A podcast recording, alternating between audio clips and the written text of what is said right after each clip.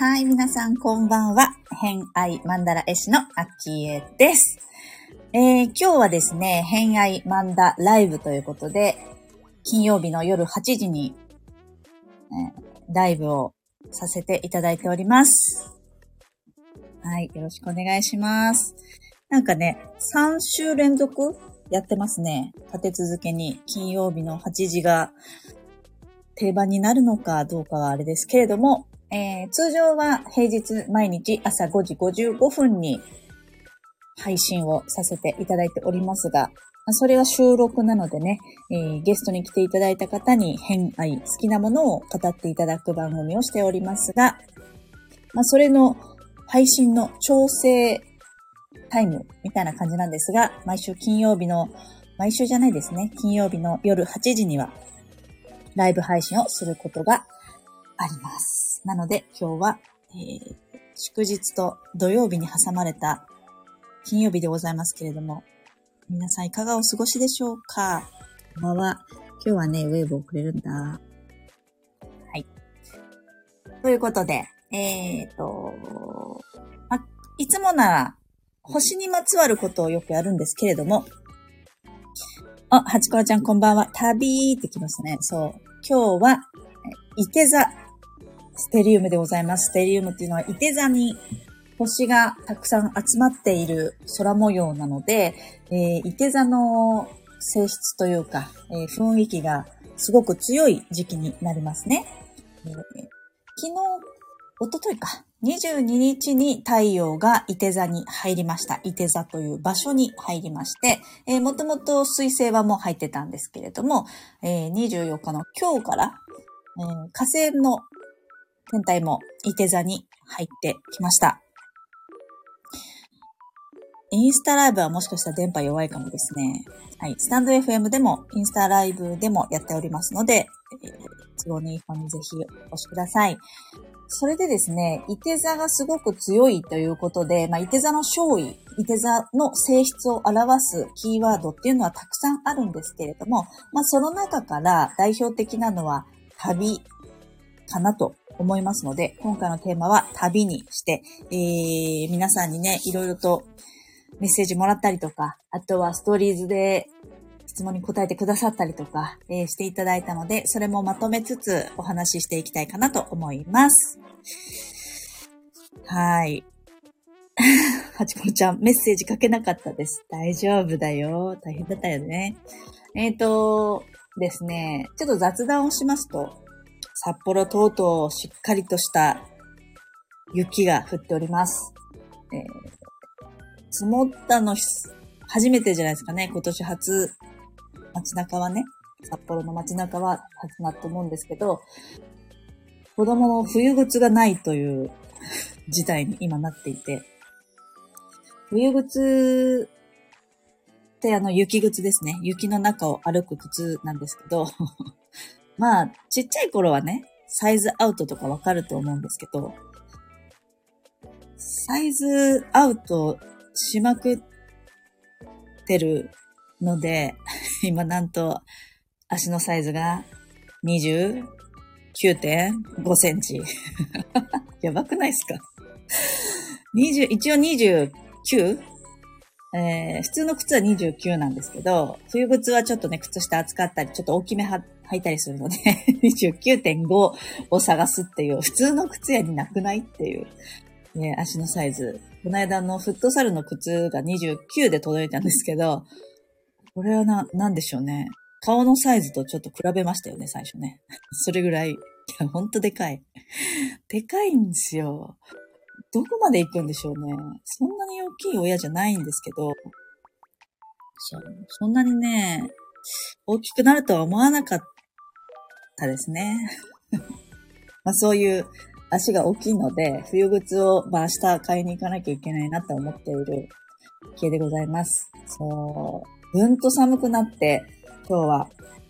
ちなみに今日はですね、あの、全然関係ない話をすると、あ、ココさんこんばんは。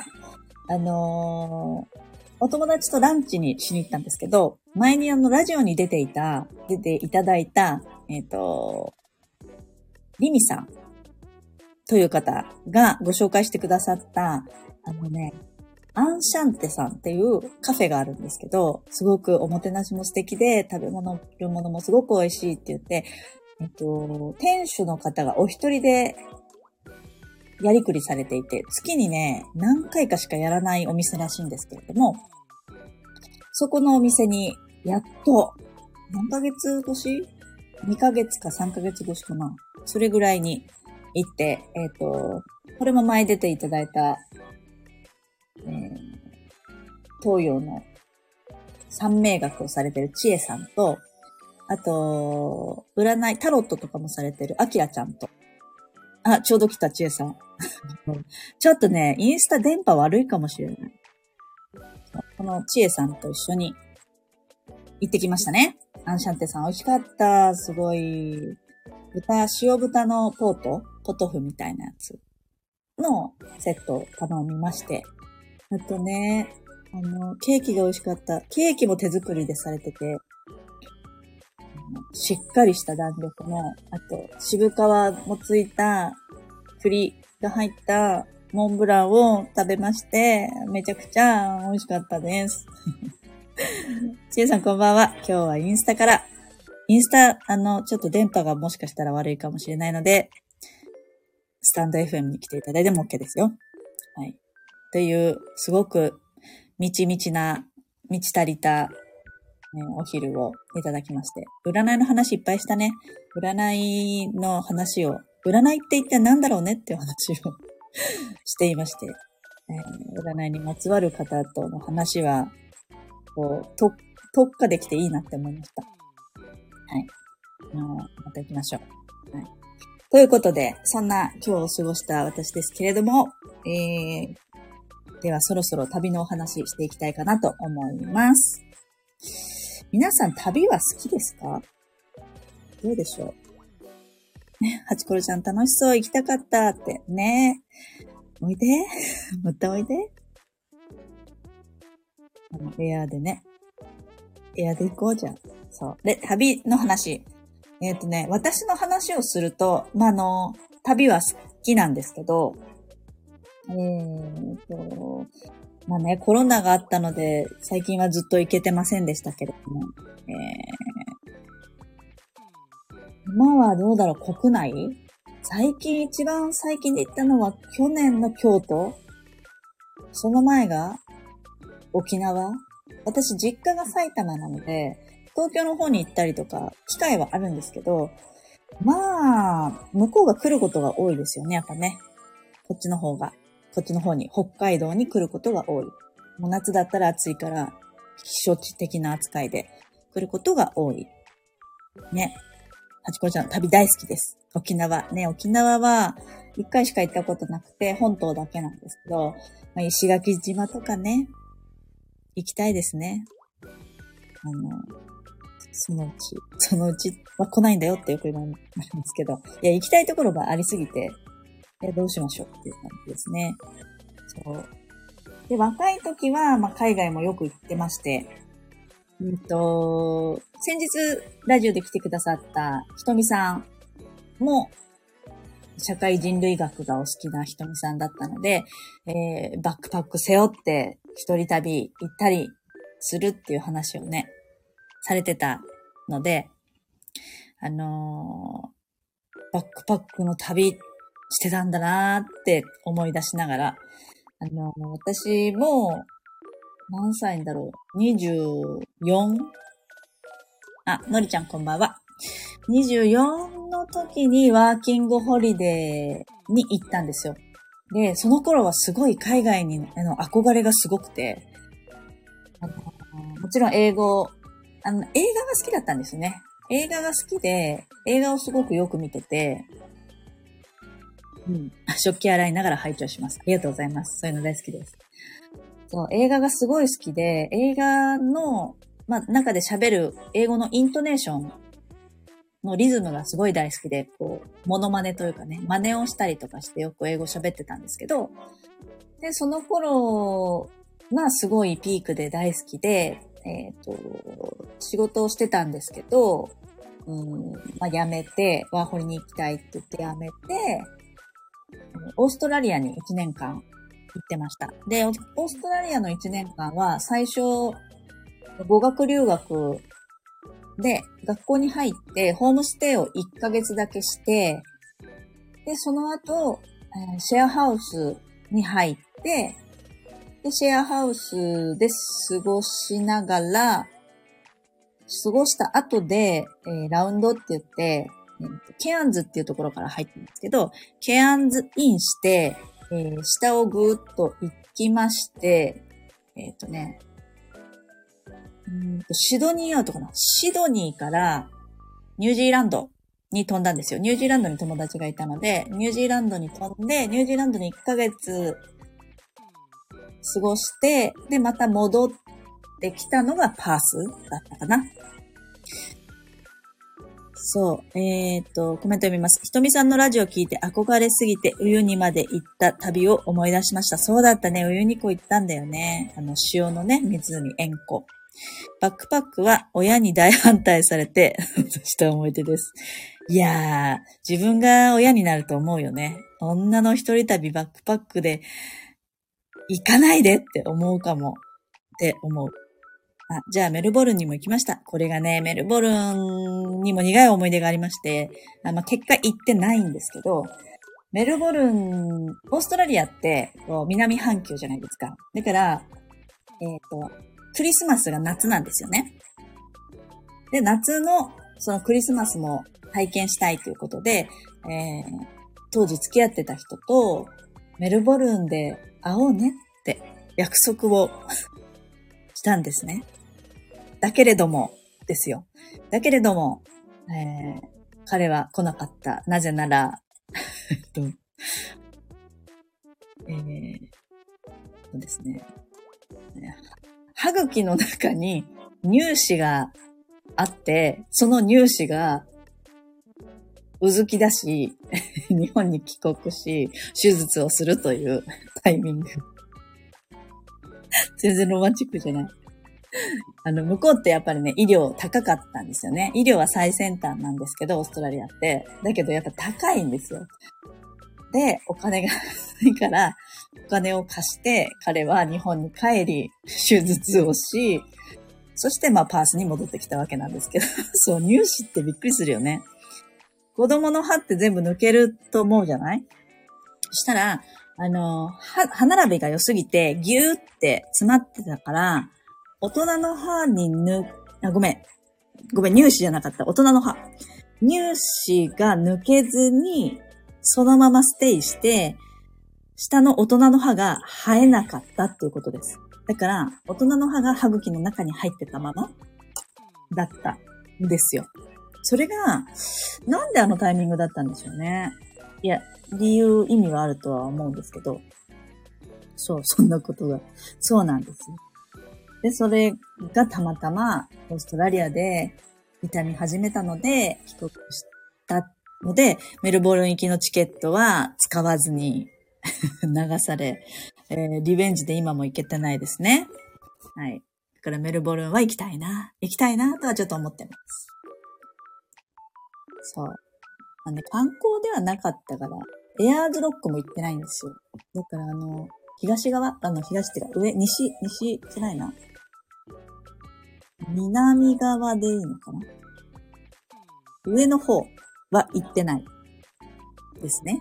ちょっと全部はラウンドできてないですけれども、まあそういう、あの、バックパックの旅といえばオーストラリアだったなと、バックパックを沿いながら、いろいろ言ってたけども、最終的にはあんまり荷物なくなりますよね。ああいうのって。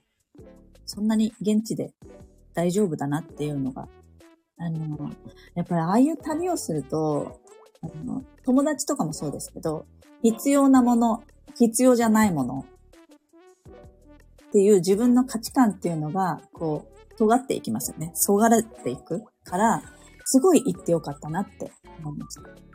ただね、女子の一人旅はちょっと、親は思いますよね。それはすごいよくわかる。っていう、なんか危ない目にもあって、そうそう。あのー、オーストラリアホームステイした時、バスだったんですよね、学校までの行き、行くのが。語学学校までが。で、バスで行くんですけど、まあ、まあまあ私方向音痴じゃないですか。だから、バスで乗って、帰りかな帰りバスに乗って行ったら、多分降り口を間違えたのか、ルートを間違えたので、あれ全然知らないとこに来てると思って、あ、これはダメだと思って降りたんですよね。降りたら、もう本当に、なんて言うんでしょう。山の中？みたいなところで。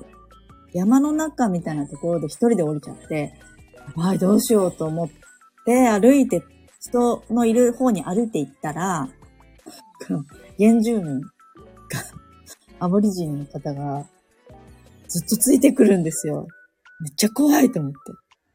そしたらなんか言ってるんですね。なんか喋ってるけど、もうろれつが回ってないから何言ってるかわかんなくて、いやいや、怖い怖い怖いと思って、家を見つけたから、あもうあの家までダッシュだと思って、めっちゃ走ったら、めっちゃ追いかけられて、ナイフ投げられるって、超怖くないですか？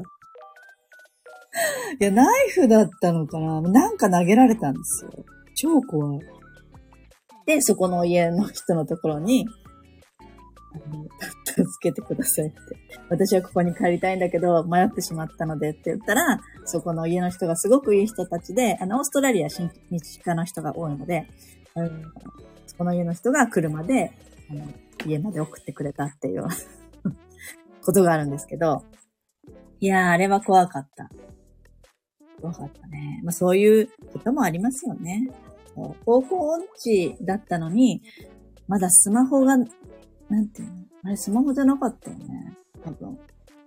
普通の、あの、普通の携帯しかなくて。地図読めない人だから。よく言ったなとは思います。だ今の子は連絡のやりとりも LINE とかでできるし、ね、スマホで地図もあるし、翻訳もなんならできちゃうから、うん、楽々だろうなって思いますよね。大体旅楽しい旅できそうとは思う。というエピソードがありました。ひとみさん。そう。そんな怖いことなかったですか？ないって言ってましたよね、あんまりね。怖い。うん。いやー、あれはちょっと、あれだったな。っていう。っていうことはあります。ちょっとコメント読みます。はちころちゃん。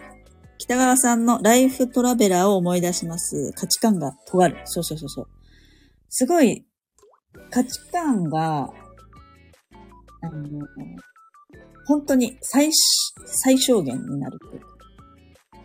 うん。あれは本当に。友達関係ももちろん変わるし、変わるっていうか、もう連絡いるかないらないかな。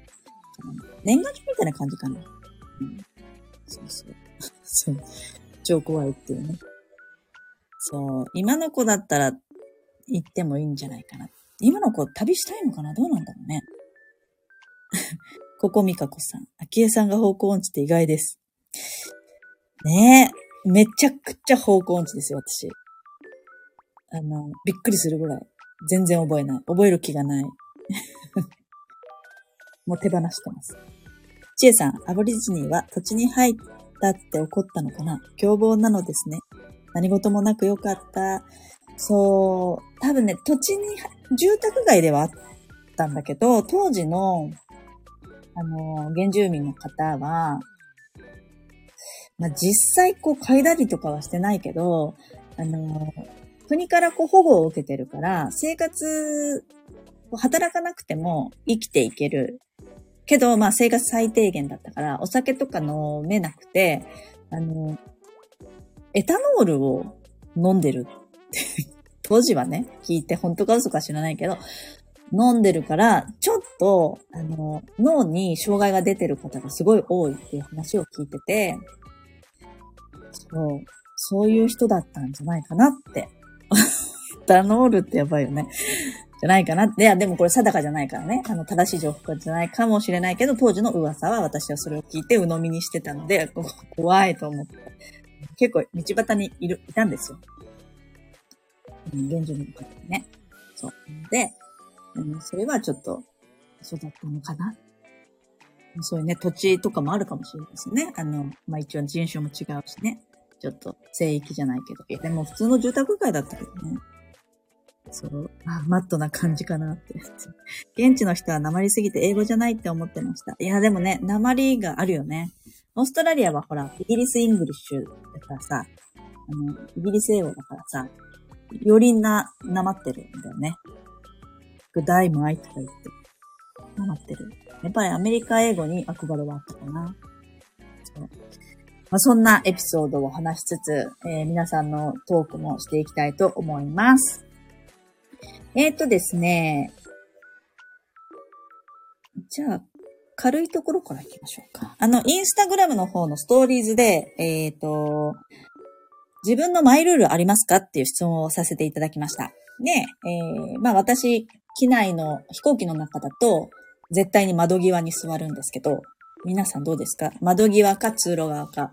まあ、窓際に座る理由はやっぱり外が見れるからっていう理由。あとはね、壁に寄りかかれるっていう理由で私は窓側が良くって。でも、トイレに行きたくなったら、こうごめんなすってってしないとさ、いけないじゃない？それが嫌だっていう人もいるから、通路側を選ぶ人も、ね、トイレ問題ありますよね。通路側を選んだ方が足が伸ばせるし、えー、すぐに出れるし、でもまあ家族と行くと、隣に家族だったりするから気にならなかったり、まあ、子供がね、窓際がいいとか喧嘩しますよね。で、えっ、ー、と、通路挟んで向こう側に家族がいたりとかっていう、まあシチュエーションはいろいろとあるんですけど、まあどこが好きかって言ったらやっぱ窓際が好きかなっていう。まあそんな例も出しつつ、ルールを皆さんに聞きました。で、やっぱり窓際が多いです。窓側が多い。ゆきこさんも窓側。できるビジネスマンは通路側に座るらしいが。って、絶対窓際って書いてますね。ね、窓の、窓際の方が、やっぱり好き派が多いかな。うん。ちえさん、昔は絶対窓でしたが、今は通路が多いんだ。そうなんだ。それが何？出やすいからってこと？なんかほら、防災意識もちょっとね、出てくると、通路側が良くなりますよね。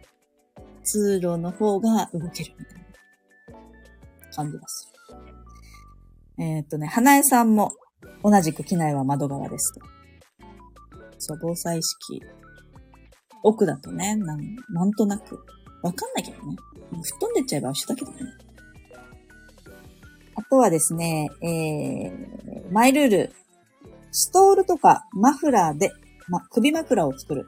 いやー、飛行機で寝るの結構辛いですよね。私も、冬とかはもうそういうマフラーとか、あとダウンとかをくるくる丸めて枕にして寝たりしますね。これすごいわかる。そう、首、首ね、痛めるのも悲しいしね。あとは、えっ、ー、と、飛行機では、機内では手帳タイムします。ね、旅行したいところリストを書いたりかなって。純子さん。わかる。ちょうどいいかもねって話をそれでしてたんですよ。1時間から2時間ぐらいだから、手帳タイムにはちょうどいい。でも旅行、これからワクワク旅行だっていう時に、旅行行きたいリスト書くんだと思う。とも思った。あ、ハチコロちゃん酔うんだ。まあ、飛行機で酔うのは結構じゃない？車もじゃあダメなんじゃない？どうなんだ私全然平気かな。だけど書きづらい。なんか私広い机が好きなんだよね。機内ってちょっと狭いじゃない？机が。なんかいろいろ落としそう。あ、あやかさん、こんばんは。ちょっとね、電波悪いかもね、スタライフの方。スタイフの方は電波いい。あちころちゃん、乗り物全部、本読むのも書き物もダメです。そっか。じゃあもう音楽、耳からとかだね。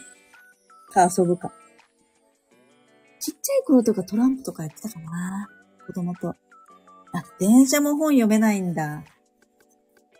三半期間がね。うち子供が車でも全然本読んじゃうの。だから旅行に行くときとか、10冊とか漫画とか持ってって、後ろで読んでたりする。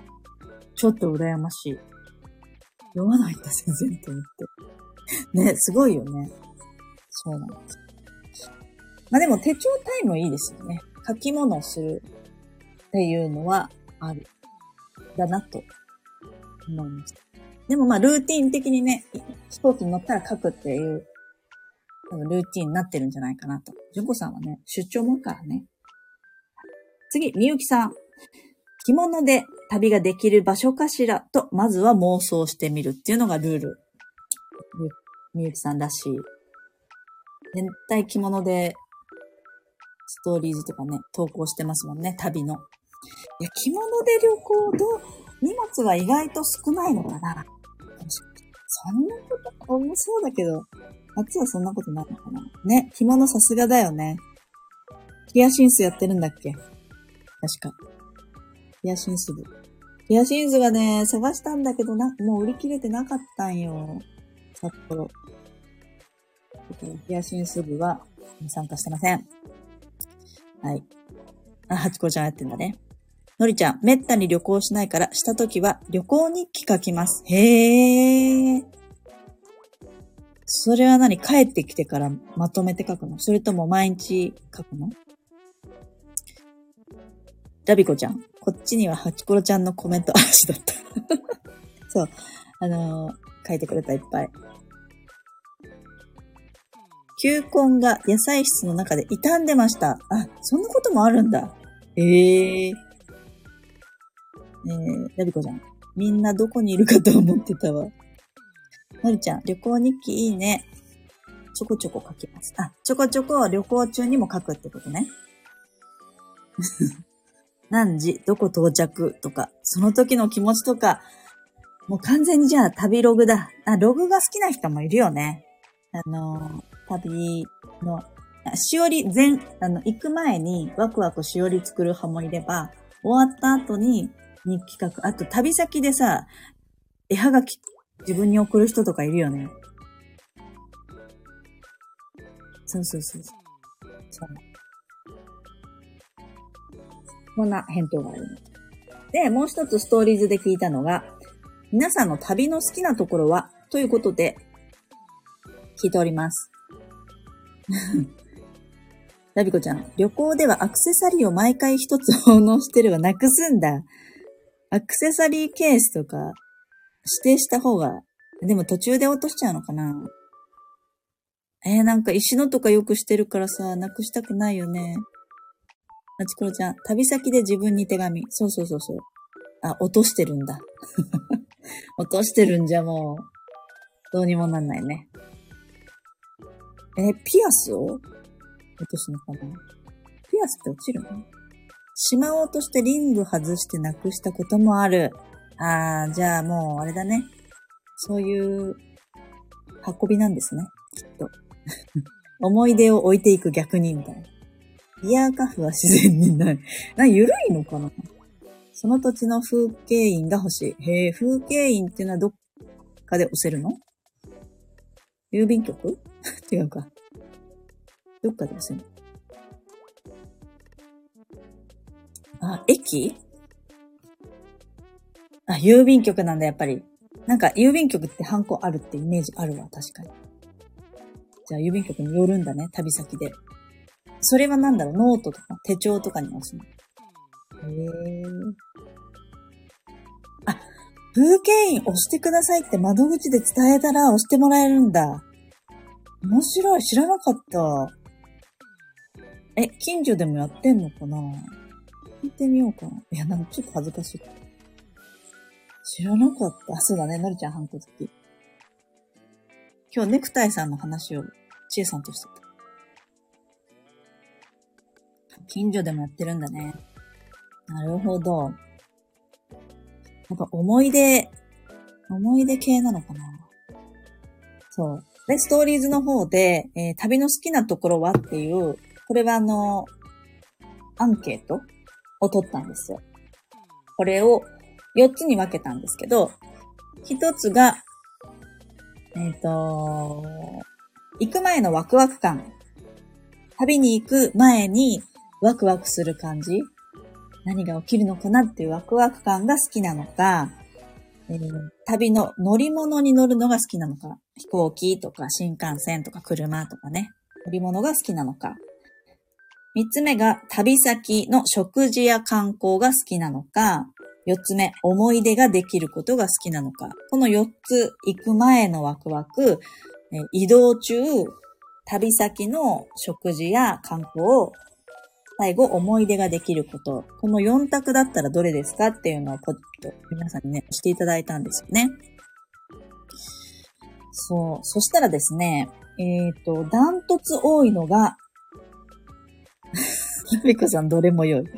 ダントツ多いのは、思い出ができることでございました。56%、約半数以上、あ、のりちゃんも4なんだ。半数以上が、思い出ができることが旅のいいところ、好きなところっていう風に答えていただきました。次がね、旅先だね。食事や観光。で、枠、行く前と乗り物は、えー、同じだけましたね。うーん。ラビコさんは常に今を楽しみたい。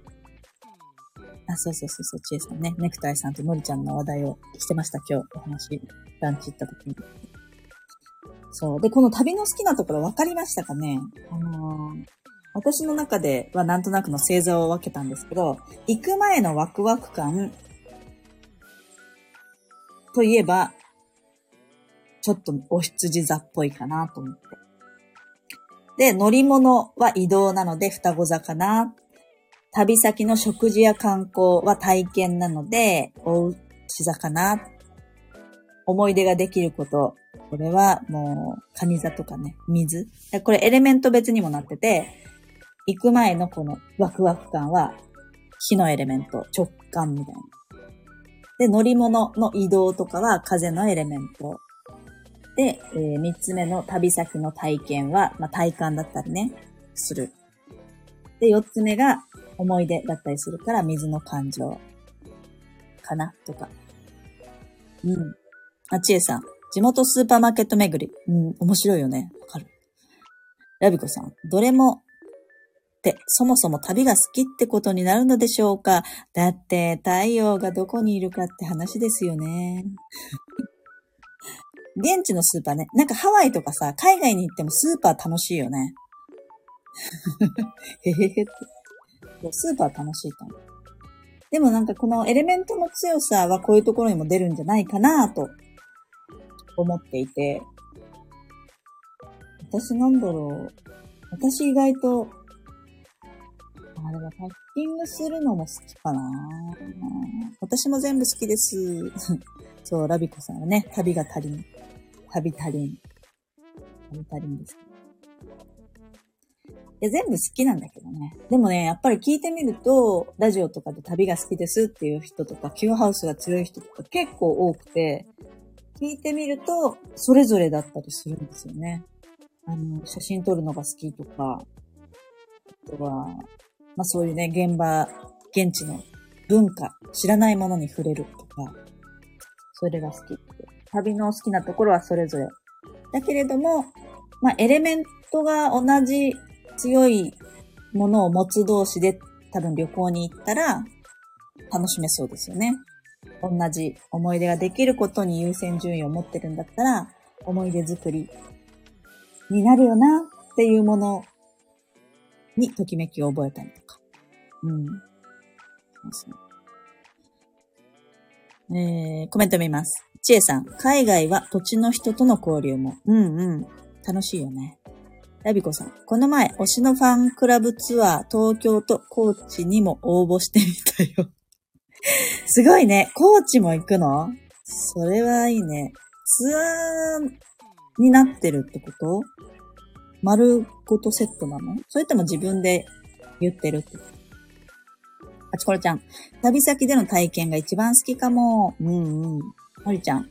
でも、準備めんどくさいし、乗り物の手配もよくわからないし、旅行先のあれこれ調べるのも苦手。へえ。もう、あれだね。風嫌、みたいな感じやね。事前準備苦手。あ、じゃあ、のりちゃんの紹介しようか。シェアしたいから誰かと一緒、もしくは旅先で友人に会うとかがしたい。ああ、なるほど。もう双子座全開だね。えっ、ー、と、いただいたメッセージ、のりちゃんからもらったメッセージ、ちょっとここで読みたいと思います。はい。あ、ラビコちゃん。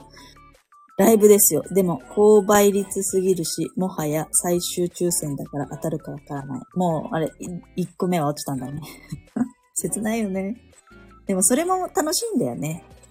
あ、もう地元で当たってるんだ。あ、いいね。よかったな。それは一安心。あわよくば、もう追加でってことね。なるほど。いいですね。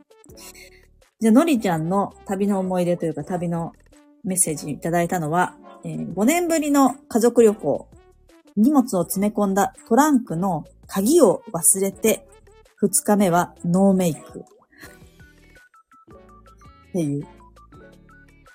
トランク、まずさ、トランクに鍵をかけてるのが偉くない？って私は思ったんだけど、みんなどう？私トランクに、海外はさ、しなきゃいけない。アメリカとかはね、しなきゃいけないじゃない？だけど、よいしょ。あ、鍵をかけたのは夫。夫か。それ、のりちゃん。責めなかったね。私とのコメントのやりとりだったら、夫のことを責めないのりちゃんが偉い。トランクに鍵かけるんだね。夫が逆に。鍵が好きなのかな鍵かけたがり？そんなわけない？トランクに鍵私がギリやりそうで怖い。ね、文句ブーブー言いそうだよね。逆じゃなくてよかったって思いました。いや、へこむよね。やっちゃった自分、多分。自分がやったらへこむと思う。でもなんかさ、あのー、スーツケースのトランクの鍵ってどうにか開きそうな、開かないのかな すごい。ハチコ優しすぎる。私は許す。私は許すんだ。そっか。許すんだね。うん。だからその後私が何かやらかしても寛大でした。開いたらダメなんでは。確かに。開いたらダメだけどなんかこう、いじくったらできそうな気がするけど、しないと。開き、開かないよね。いや、開けようと努力したよね、多分ね。そりゃそうだ。荷物が入ってんだもんね。ただの物体だよね、持ってったの。いける。いや、でもそれもさ、家族のお泊まりグッズ。それも思い出だよね。そういう時に日記書くよね。思い出日記ね。手帳も賑やかになるね。で、だからさ、旅先のトラブルは、まあ、生きていれば楽しい思い出だよね。書いたんだ。そういうのもね、ネタとしては人生を豊かにする一つのね、はい、あのエピソードですから、よかったんじゃないかなと。振り返ればね、思いますね。うん。トラベルはトラブルですよね。だって、ちえさん、今日なんか名言、お昼ご飯食べてる時にも名言入ってたよね。うまいよね。座布団あげたい。そうだわ。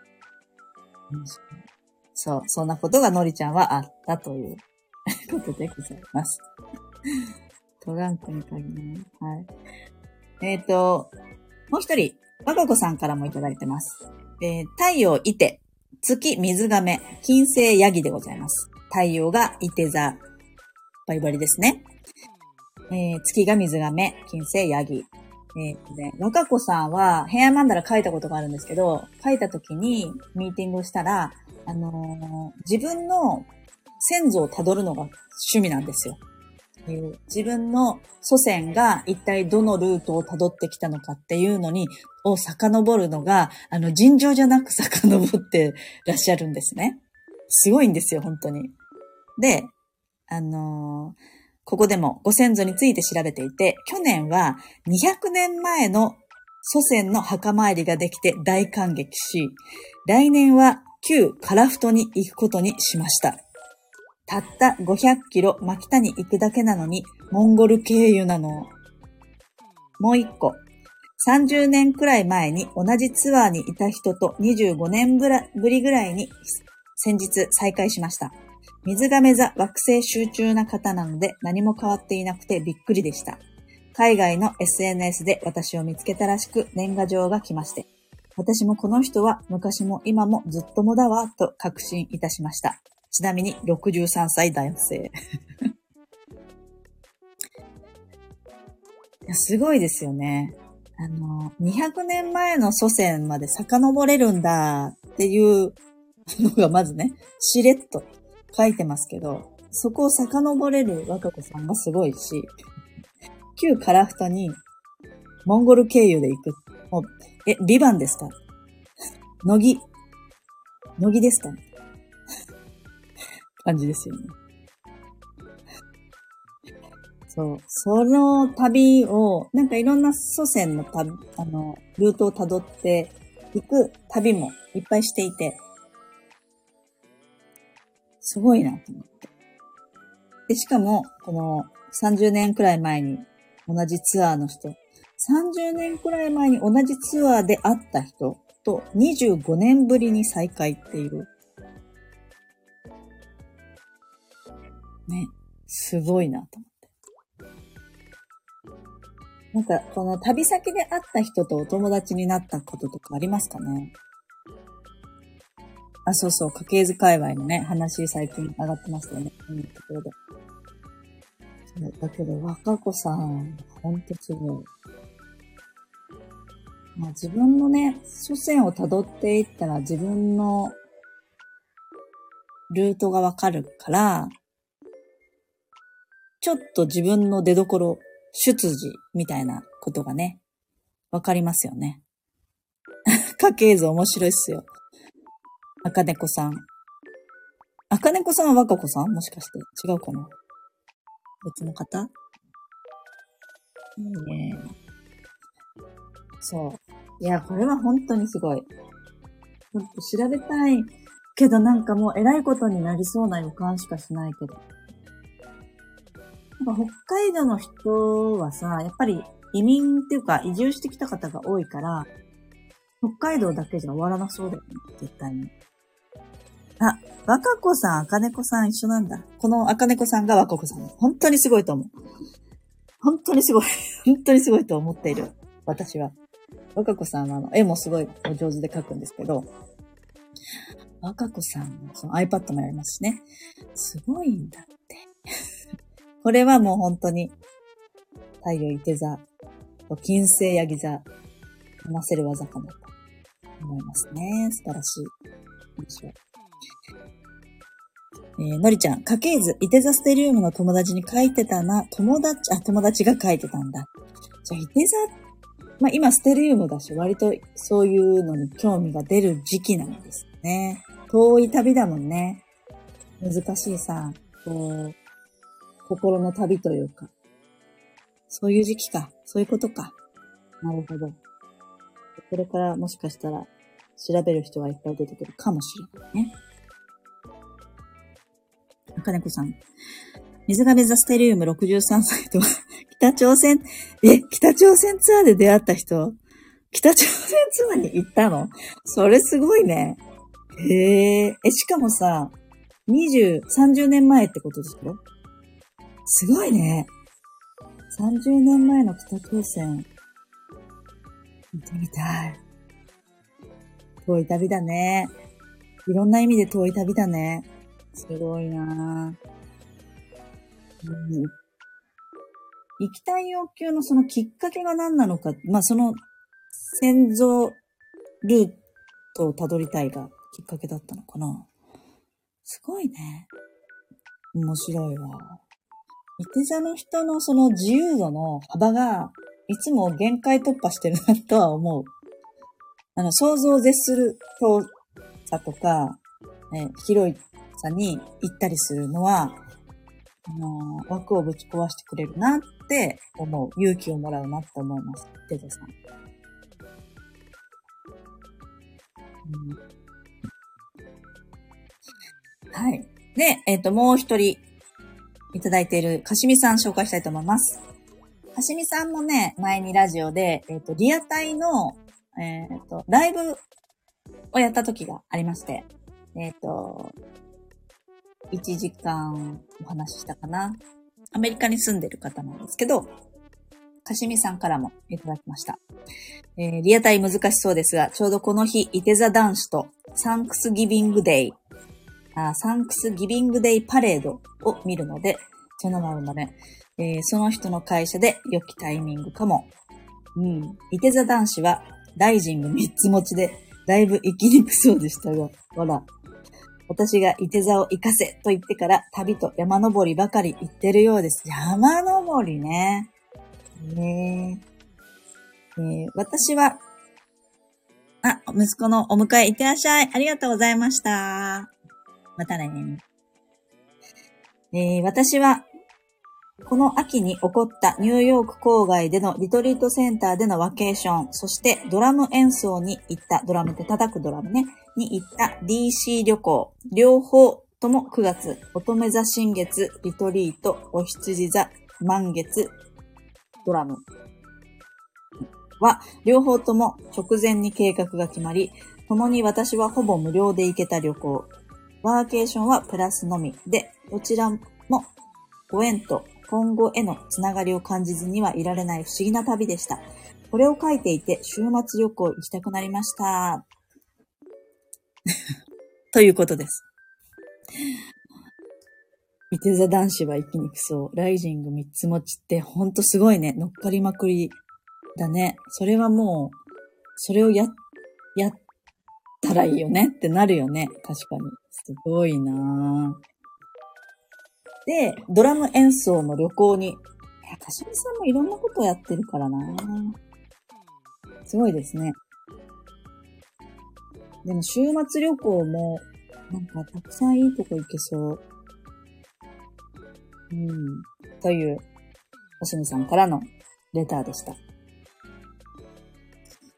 メリカ、ニューヨークも行ったことないけど、行ってみたいところですね。行ってみたい国とか皆さんありますか？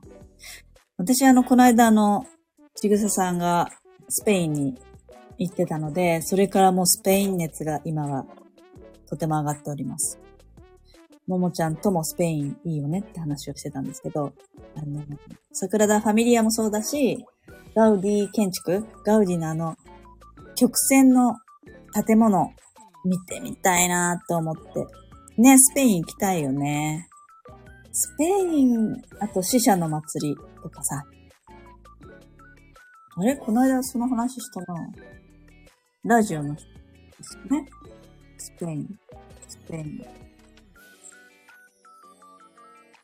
うん、この後出てきますね。スペインの話。そう、あの、死者の祭り。えっ、ー、と、ミゲルの、なんだっけ、リメンバーミーのイメージがある。あのお祭りも行ってみたい。あ、そう、あ、そうだ、あれメキシコだったね。あれはメキシコでした。失礼しました。あ、そう、リメンバーミー。あれはメキシコ。スペインは、えー、何祭りだっけ？スペインもあるよね、祭りね。スペインはちょっと行きたくなってるな今とっても。うん。トマト釣りスペインっぽい。あったかも。エクボ、エクボなし、エクボ、エクボなしって何？何それエクボ、エクボなし。あ、リメンバミ、そんなのあったっけ？もう覚えてない、それ。なんかさ、子供がちっちゃい頃で、一緒に見ようって言って一緒に見たんだけど、家で、途中で怖くなっちゃって、子供が。それで見ない時間がちょっとだけあったんだよね。そこかな。なんで怖いの？って思ったけど、まあ、死んじゃうとか、追いかけられるとかちょっと苦手だったんだよね。子供、もっと子供。そう。だからかな。でもね、いい、いい映画だった。記憶はある。うん。そうでございます。あとはもう、でも私パスポートがもう切れていて、コロナ中に切れたかなみんな10年、5年。あ、ミゲルがママここに。エクボ、エクボなし、エクボ、エクボなし。そんなのあったっけ？でもあった気がする。あった気がする。なんか気になり始めちゃった。見たくなっちゃう。そう。で、パスポート。パスポート、なんかこの間パスポートを忘れる夢を見たんですよ。あ、初めの方のシーンなんだね。多分、ギター盗む前とかでしょ。なんかね、ちょっと蘇ってるよ、今日。そうで、そうそう、パスポートをね、2週間ぐらい前かなにパス、ちょいちょい見るんですよね。パスポート忘れるか、えー、飛行機に乗り遅れるみたいな系の夢を私見ることも多くて。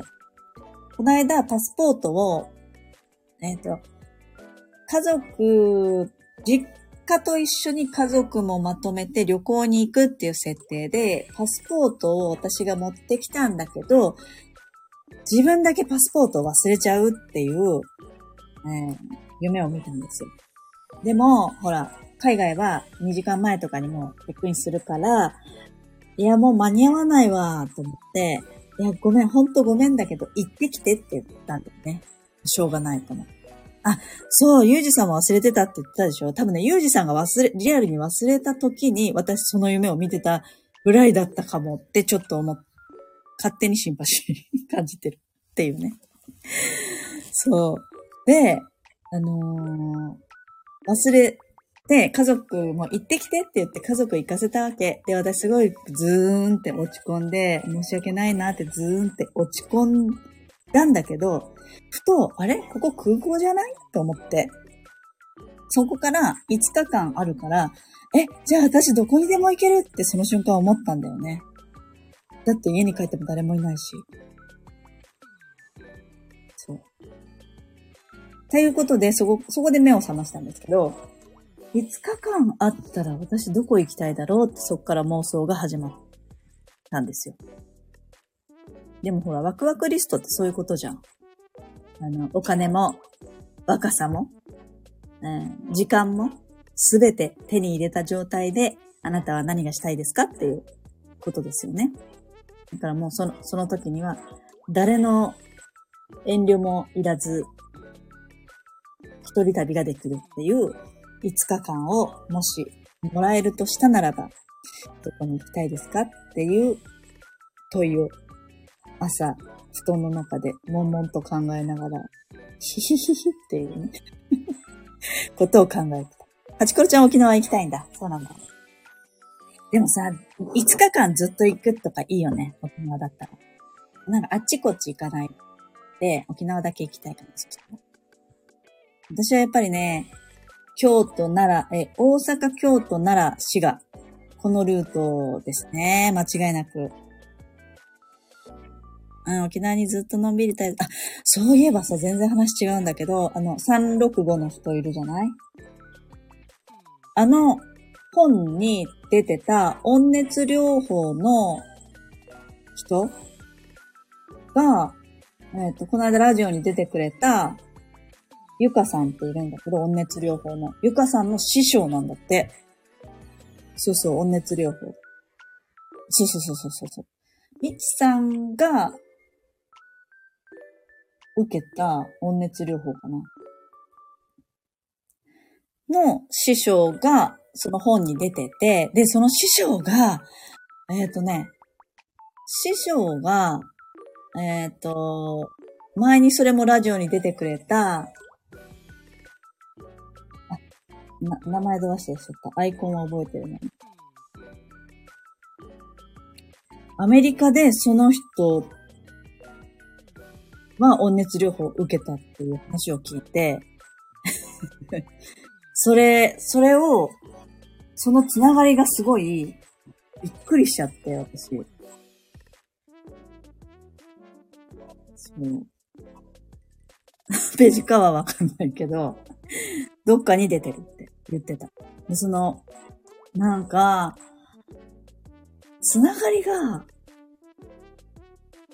日本って狭いなっていうか、世界って狭いなっていうか、人って繋がってるんだなっていうか、そういうのすごい感じることが、やっぱりさ、1月からラジオを始めて、まあ、もうそうね、1年近くにはなるけども、そうするといろんな人に会うから、その人とのつながりからさ、そのラジオ同士でもつながってたり、ラジオ同士、の人とは、ゆかさんの師匠が、えっ、ー、と、今アメリカに住んでて、出てくれたアメリカのミサオさんだ。ミサオさんと同級生だったか友達だったとかで、で、あっちでミサオさんがその師匠の方に同じ情報を受けたっていうのを、なぜかゆかさんが知っててとか、そういうなんかつながりがすごいなと思って、ちょっと面白いことになっている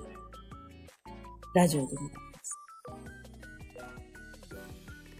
なんか、ね、続けるって、いろんなことがあるんだろうなっていう気になっていて、あの、違う楽しみをいろいろと見つけ出しておりますね。私は。そう。なんかでも、あの、今年初めにキャンバ会をやって、今年の、えっ、ー、と、1枚を作りましょうをやったと思うんですよ。あれなんだっけ？えー、っと、新春お宝マップではなくて、今年の1枚作った時あったよね。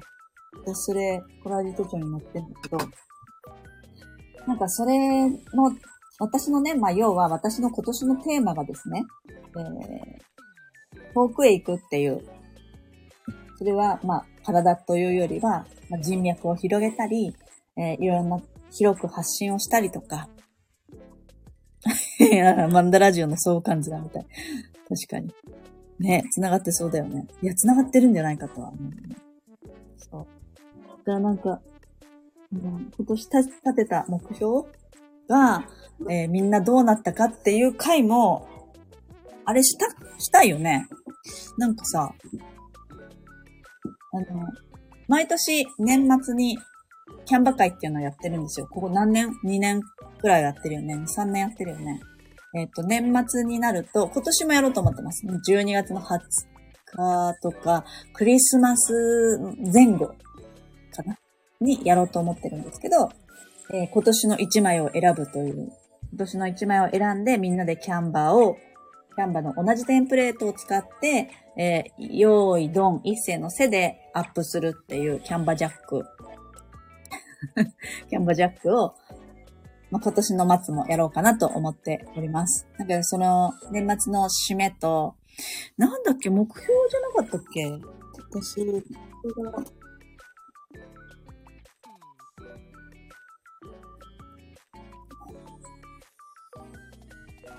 新春お宝マップってさ、もう一つ作っわかった。ごめん。思い出したよ。ハグカフェクラブでやったやつだ。ごめん。えっ、ー、と、別のオンラインでした。えっ、ー、と、オープンな状態じゃなくて、クローズのところでやりました。クローズのところで、えー、今年の目標を作りましょうみたいなのを、キャンバ会をやったんですよ。そう。で、その、えっ、と、えー、と、目標のテーマが、軽やかなコミュニケーションで広く遠くへというのをテーマに掲げてて、それがどうだったかな？あとはね、まあ、春、春お宝マップ。春お宝マップもやりたいけど、あれはまあ3月なので、やったいなと思っています。そう。あ、別量見つからない。後で調べてみるか。でも、岡本太郎、嘘でしょ？岡本太郎見つけたんだ。すごいすごい広くトークをまさにめっちゃ叶えてるわけですそう。これはでもね、あの、決めたからやっぱり意識がそっちに向いてったので、やってったなと思います。はい。まあでも、年末締めはやろうかなと思います。今年の1枚をみんなで作りましょう。またね。うん、キャンバジャックやりたい。で、まあ、12月末はどこかの期間、平日の朝かな、冬休みかなっていう感じでございます。はい、それは思います。ということで、21時になりましたね。1時間お話、お付き合いありがとうございました。えっ、ー、と、偏愛マン、あ、偏愛マンダラの方ですが、ちょっと告知をさせていただきますと、えー、明日11月25日10時から、偏愛マンダラの制作の受付を、えー、限定で3名様募集したいと思います。えっ、ー、と、自分の好きを語っていただいて、その好きをマンダラ化するという、え世界に一つのマンダラになりますので、えマンダラ書いてほしいよっていう人は、ぜひ、えー、私のインスタグラム、ホームページからでも行けますし、インスタグラムのトップページからリットリンクが貼ってありますので、そこからお申し込みいただきます。明日10時からスタートとなりますので、えー、ぜひよろしくお願いいたします。ということで、ぐらいかな。あとはね、星読みの講座もちょっと今考えてるので、えー、近々、えー、やっていきたいと思います。来月かな。来月に開催しようかなと思ってます。はい。ということで、今日は旅のお話をしましたけれども、いて座がね、ぐっと今は強い時期なので、みんながちょっとどっかに行きたいとか、オッチがね、みんな本を読もうと書いてたストーリーズをちらっと見ました。えー、本を読むのもいいですし、えー、旅に行くのもいいですし、あと何？えっ、ー、と、ちょっと難しいことを学ぶでもいいですし、家系図、家系図を調べる。でもいいですし、自分のね、祖先、先祖を調べるでもいいので、えー、まあそんな伊手座がね、効いてる時期なので、伊手座っぽいことを意識してやってやると、こう、後押ししてくれるかもしれませんので、えー、星も皆さんで楽しんでいければと思っております。はい。ということで、以上、えー、11月24日の偏愛マンダライブでございました。今日はありがとうございました。はい。寒くなったのでね、急に皆さんお体ご自愛ください。温めてね。足湯とかしてね、温めてくださいね。はい。ありがとうございました。ではでは、偏愛マンダラ絵師のアッキエでした。では、また。